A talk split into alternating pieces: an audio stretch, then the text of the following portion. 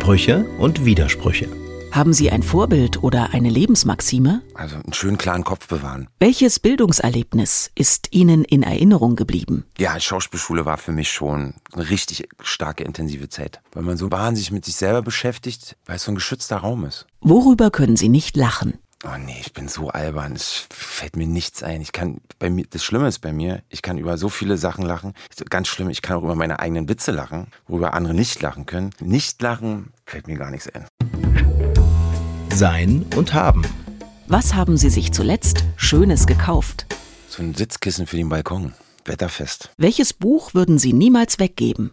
Der Anfängergeist. Ziemlich dünn, ganz simpel. Es geht darum, den Anfängergeist nicht zu verlieren. Also es gibt ja das Begriff im Spiel Anfängerglück. Warum das auf einmal klappt. Go spielst jahrelang, kommt einer und spielt dich an die Wand. Und diesen Anfängergeist, diese Neugier, dieses auch, dieses bisschen gemischt mit naiv, den nicht zu verlieren. Also im Japanischen, ich komme ja auch, habe ja auch durchs Aikido, gibt es sozusagen hochgraduierte Meister, die sich wieder diesen weißen Gürtel umbinden, um sich zu erinnern, wie es war, als sie die erste Stunde hatten. Der Anfängergeist. Tolles Buch. Wann fühlen Sie sich am lebendigsten? Ich war heute Morgen im Park. Das war toll. Also so im Park spazieren gehen.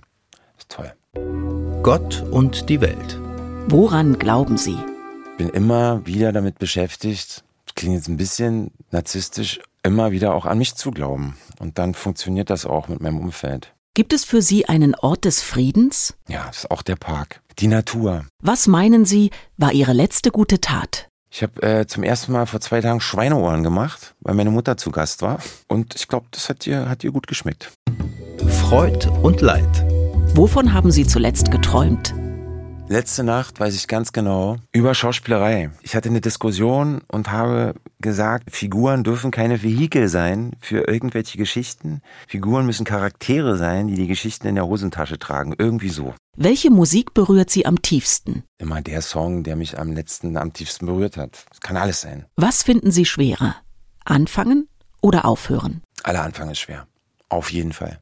Dieses Aufhören, ja, aber einen guten Beginn, einen guten Start hinzulegen, egal was es ist. Also dieses Vorhaben ab 1. Januar, das wirklich zu machen, ich glaube, das so ins Rollen zu bringen, macht natürlich auch riesen Spaß, aber ist eigentlich, wenn man ehrlich ist, schwer. Schwerer. Oh, schwierig.